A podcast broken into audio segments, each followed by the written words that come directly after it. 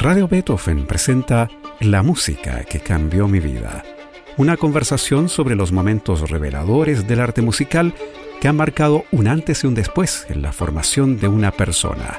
Conducción y producción, Gonzalo Saavedra. ¿Cómo están? Bienvenidos a este espacio de Radio Beethoven en que entrevistamos a músicos profesionales, amateurs y melómanos acerca de ese momento revelador, epifánico, en que una música determinada marcó un antes y un después en sus vidas.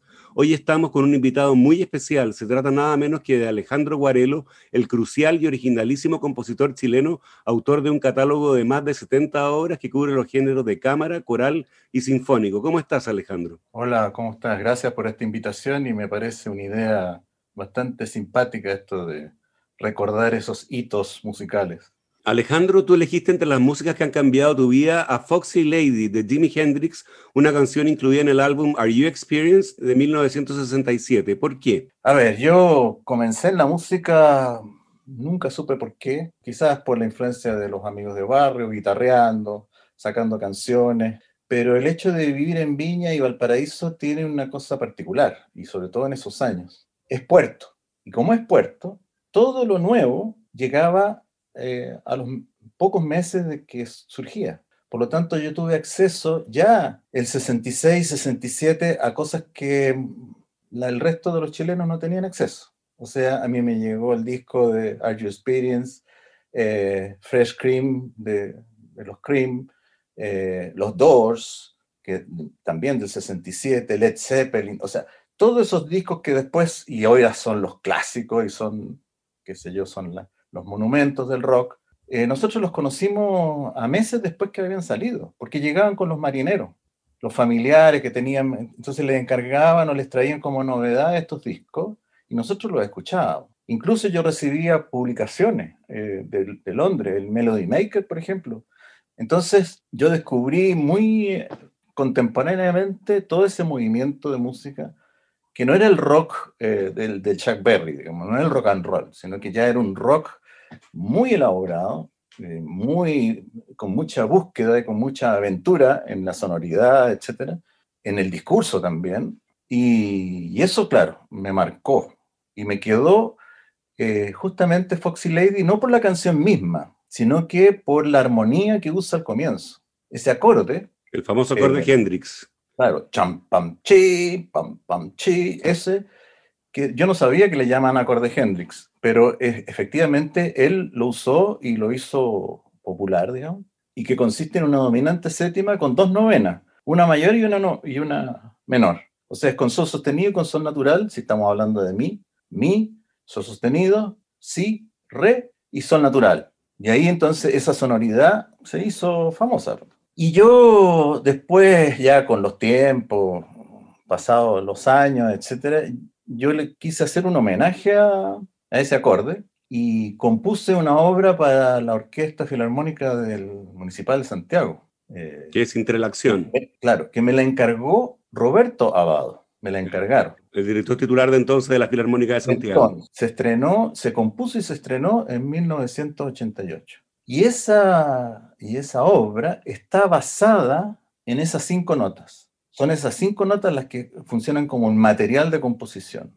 Ahora, curiosamente, trabajando en la obra, me di cuenta que había una, aparte de, esta situación, es que había un, detalle no menos importante, que lo que se llama el negativo cromático de, estas cinco notas, como son 12, quedan siete restantes. Y curiosamente, las siete restantes son la escala de si bemol menor armónica. Entonces, eh, como estaba componiendo, dije, uy, esto es, bastante interesante. Y justo en el medio de la obra, eh, esta escala se va dando gradualmente a lo largo de toda la orquesta, desde los bajos y va subiendo perfectamente como si uno lo tocara en el piano, digamos, y va subiendo y cruza toda la orquesta. Y eso lo puse en el centro de la pieza, porque me pareció interesante que este negativo fuese el mi bemol, que además es un tritono respecto de mi. O sea, hay 20.000 especulaciones que se pueden hacer y, era muy entretenido. Así que Intrelación eh, justamente está basada en el acorde de Foxy Lady de, de Jimi Hendrix.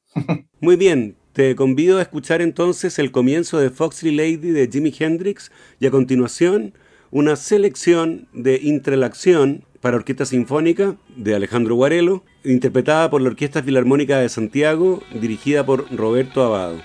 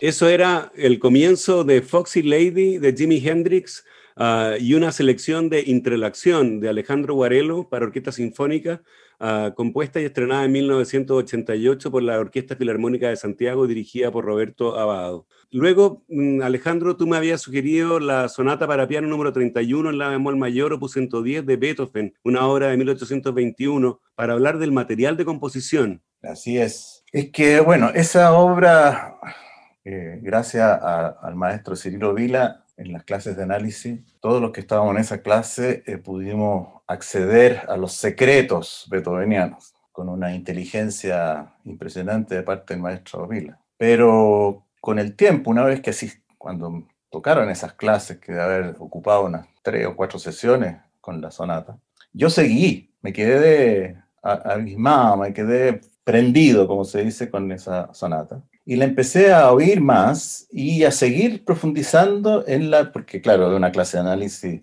general, no es un... Entonces empecé con las mismas técnicas de Cirilo, empecé a ir más adentro, más adentro, y realmente es fascinante el pensamiento compositivo de Beethoven. Es una cosa, uno se queda sin palabras. Y eso obviamente me marcó en la composición, porque esta relación interior pese a la superficie, ¿no es cierto? A la melodía que uno tararea, que es linda, al área, al área del piano, ¿no es cierto?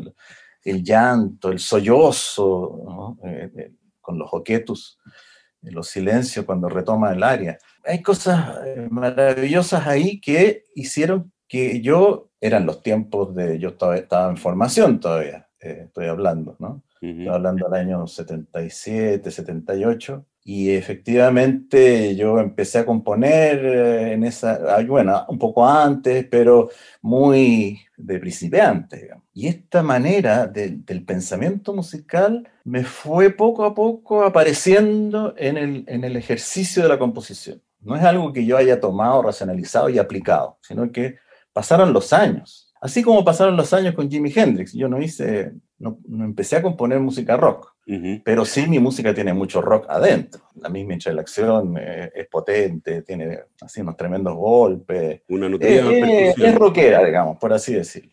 y varias obras tienen, o sea, eso quedó de por vida metido el, el, el espíritu rockero. Pero también este espíritu de, de, pensamiento composicional me llevó poco a poco a encontrar mi manera de componer, porque eh, yo no compongo en base a una idea eh, solamente, sino que, por ejemplo, ya la interrelación, por ejemplo, trabajo con, lo que yo llamo materiales. Y un poco a la Beethoven, que son materiales de altura. Son ciertas notas que se utilizan de manera eh, superficial, de manera que se oigan claramente, o de manera subliminal a través de la, del discurso musical. Entonces, eso le va dando un sentido de coherencia y de organismo a la pieza. No es un, no es un armado de, de ideas, ¿cierto? Ni tampoco es una forma. Yo cuando comienzo a componer, yo no tengo idea cómo va a ser la obra. Yo solamente tengo la idea inicial, el proyecto, ¿no es cierto? Y a veces son esas tres, cuatro notas, dos notas, y con eso. Entonces, ¿qué pasa? Que a partir de esa experiencia de Beethoven, yo pensé que él pensó en justamente esta misma estrategia, pero él estaba en 1800, entonces tenía que, tenía que hacer una sonata, tenía que hacer exposición, estaba sometido a una serie de normas y reglas. Hoy en día un compositor eh, tiene el gran problema de enfrentarse a la absoluta libertad, puede hacer lo que quiera. Bueno, y en ese sentido eso tiene más valor para mí el hecho de haber encontrado una manera de, de, de hacer coherente eh, en el uso de la libertad, hacer una coherencia en la pieza. Entonces, eh, yo anoto los primeros, los primeros compases, ¿de acuerdo? Y luego los analizo. Los analizo como, como analicé la opus 110. Y del análisis de lo que salió ahí, genero nueva, se va generando la música. Entonces, es una música que se yo la compongo, ¿cierto? Pero la compongo en un diálogo con la obra misma la misma obra, mientras se va, eh, se va, va, desarrollándose, me va entregando información para que yo la elabore y siga adelante. Entonces, esa es mi manera. Por eso quizás hay mucha diferencia entre las obras, son muy distintas, y, porque en realidad dependen de, esa idea original y, y, no dependen, sí, dependen de mí, porque yo tomo las decisiones, no esta, no es una, yo no puedo meter esta información a una máquina como de inteligencia artificial y que componga no, no, funciona porque son, son decisiones muy subjetivas a veces que van surgiendo en la medida que uno va avanzando. Y de hecho yo a veces abandono la, la pieza de la composición, pero efectivamente cuando uno vuelve, uno vuelve a, a, contactarse con, con, lo ya escrito Y ese contacto yo lo transformo en un, en un, en un exigente análisis de lo que está, de lo que hay, etc. Y ahí entonces sigo. Entonces, para mí, eh, compositivamente, el Opus 110 es un, hito clave. ¿Qué parte de esa sonata te gustaría que escucháramos em, junto a nuestro auditorio? Ahí, ahí tienes un gran problema, porque la sonata es orgánica. O sea, para, y esto es una cosa interesante, para poder verdaderamente apreciar en su magnitud esa obra, hay que escucharla desde la primera nota del primer movimiento hasta la última nota del último movimiento. Es la única manera de intentar ingresar a ese mundo mágico de, esa sonata. Eh, voy a dar un dato. Eh, el tema,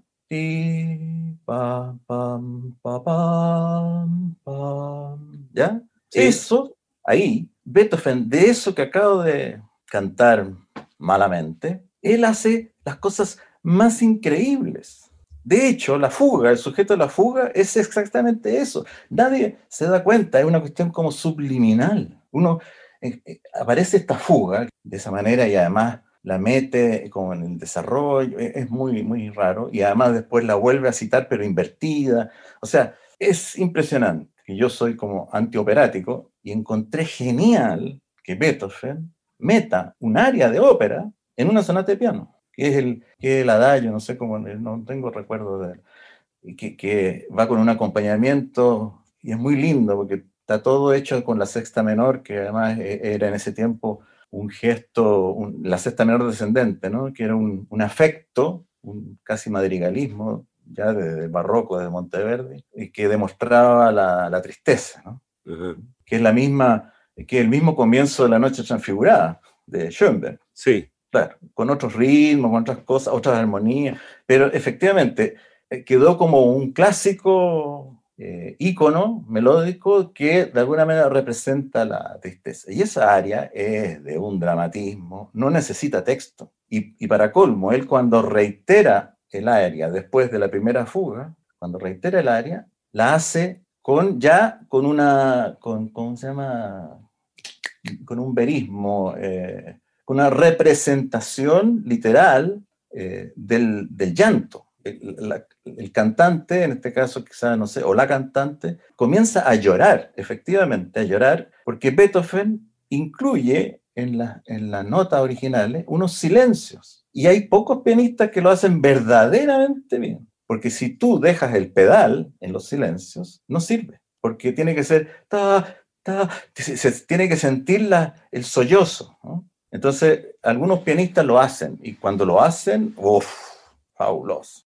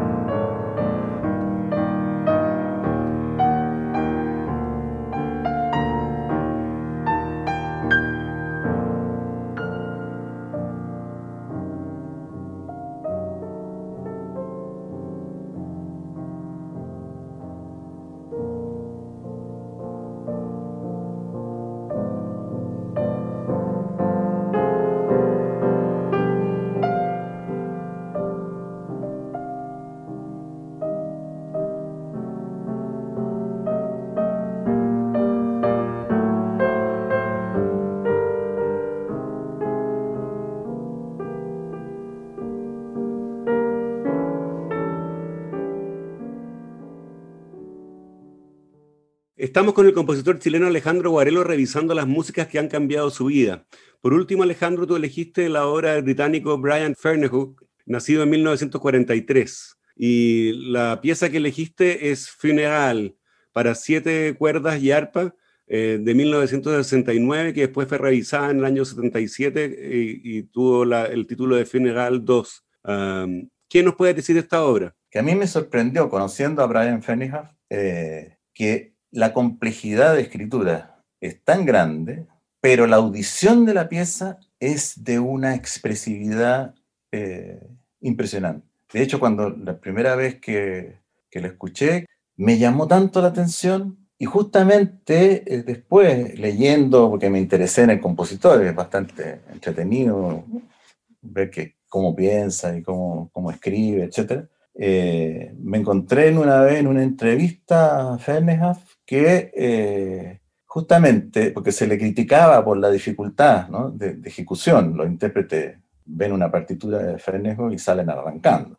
Eh, una especie de mar, de océano de notas y además quintillos, tricillos metidos en los nonillos. O sea, es una, una cosa ya imposible, digamos. Y es cierto, uno lo ve y dice, esto es imposible. Pero lo bonito es que descubrí en una entrevista a Fennejo, es que justamente él usa esta dificultad de ejecución, esta cosa imposible, él lo que pide es que los músicos lo intenten porque al intentar la concentración del músico, de un músico que le guste la música contemporánea, ¿no? la, la, compenetración que genera estar atento a todos esos detalles de ejecución, para él genera expresividad.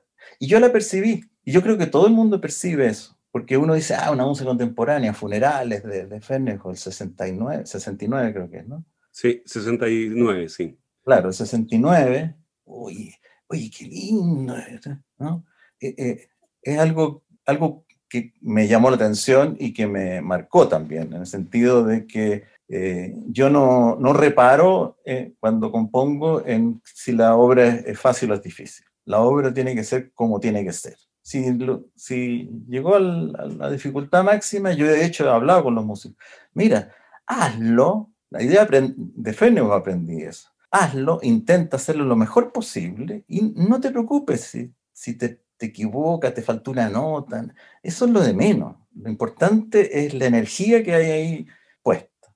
Y así ha sido. Y si alguien revisa grabaciones, incluso de obras mías que están en disco y con la partitura exhaustivamente, hay veces que los músicos efectivamente no hacen exactamente, o se saltaron una nota, o desafinaron un poco, lo que sea, pero no, no, no afecta sino que aporta. Claro. ¿Entiendes? Aporta esa, esa compenetración del músico en que está participando en 100% en, en, en cada nota que está haciendo. Entonces, es algo que yo efectivamente tomé y así me saqué encima el peso de que mis músicas, si a veces son muy, muy difíciles, no me preocupa. Así que me valió la pena haber conocido a Fernejo, digamos, su música, y sobre todo esa obra. Oye, escuchemos entonces el comienzo de Funeral de Brian Ferneyhough, interpretado por el Cuarteto Arditi y el ensamble de Recherche.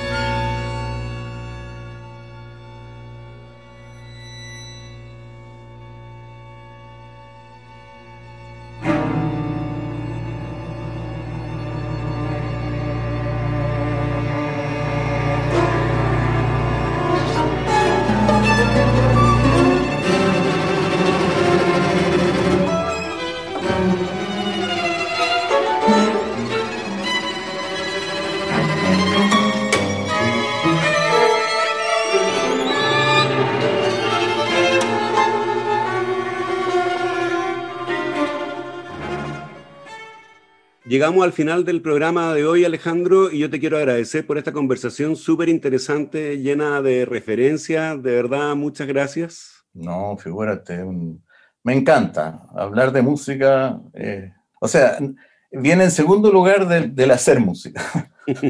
Primero, hacer música y luego hablar de música es siempre un placer enorme. Muy bien, muchas gracias. Y a ustedes los invito a una nueva versión de La música que cambió mi vida el próximo domingo aquí en Radio Beethoven.